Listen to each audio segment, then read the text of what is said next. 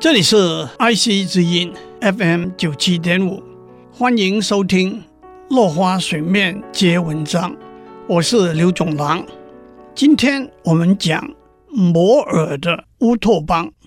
十五世纪，英国作家摩尔 （Thomas More） 在《乌托邦》这本书里头，描写理想的政治、社会和宗教制度。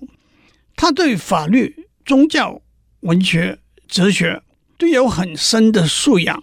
不到三十岁，就已经是伦敦出名的律师。后来，他加入政府工作，成为亨利八世的亲信和重要大臣，对司法制度改革有很大的贡献。不过，最后由于他不肯签署一份誓言，承认亨利八世是英国教会的最高领袖，被以叛逆的罪名斩首。《乌托邦》这本书原文是拉丁文。Utopia，Utopia 是书里一个岛国的名称。这个字源自希腊文，原意是不存在的地方。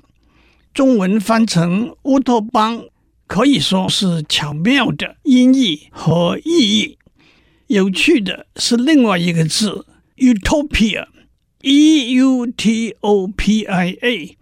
也源自希腊文，意思是快乐的地方。这两个字的英文发音是一样的，双关的含义带有这个岛国虽然是一个快乐的地方，却也是一个无法到达的地方。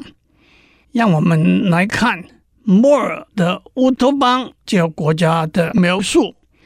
乌托邦是一个位于弯月形岛上的国家。其实它原来是一个半岛。多年以前，乌托邦开国领袖认为他们比邻近的住民优越，下令挖掘了一条海峡，形成一个岛，和对面的人隔离往来。这个岛一边有个大海湾，另一边有许多港口，靠着岩石的保护。如果没有当地的人导引，别人不容易从海面上闯进来。从地理条件来看，乌托邦是和外面隔绝的国家。它有足够的资源，又有天然的保护，防御外人入侵。这也就是理想国的先天条件，那就是独立，不受外界的牵制，能够站在主动的地位和外界往来互动。乌托邦有五十四个城市，每个城市有相同的架构、建筑、语言、法律和风俗习惯。每个城市和邻近的城市不超过走路一天的距离。乌托邦有一个首都，是和别的城市往来最方便的一座城市。每座城市有一道围绕的高墙。城里有可以供饮水用的溪流，街道的设计保持交通顺畅。一栋房子的前门对着街道，后面对着花园，门都是没有锁的。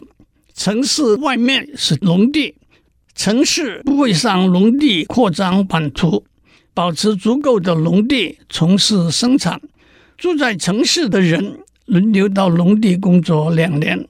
收割的时候，城市的人会来帮忙，只有一天就完成了。如果某个城市有过剩的农产，就无条件的供应给别的城市。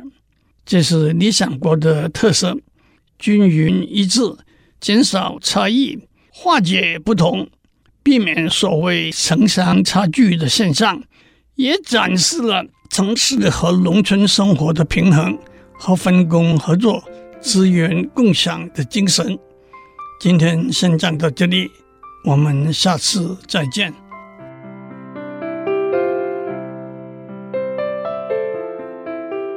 以上内容由台达电子文教基金会赞助播出。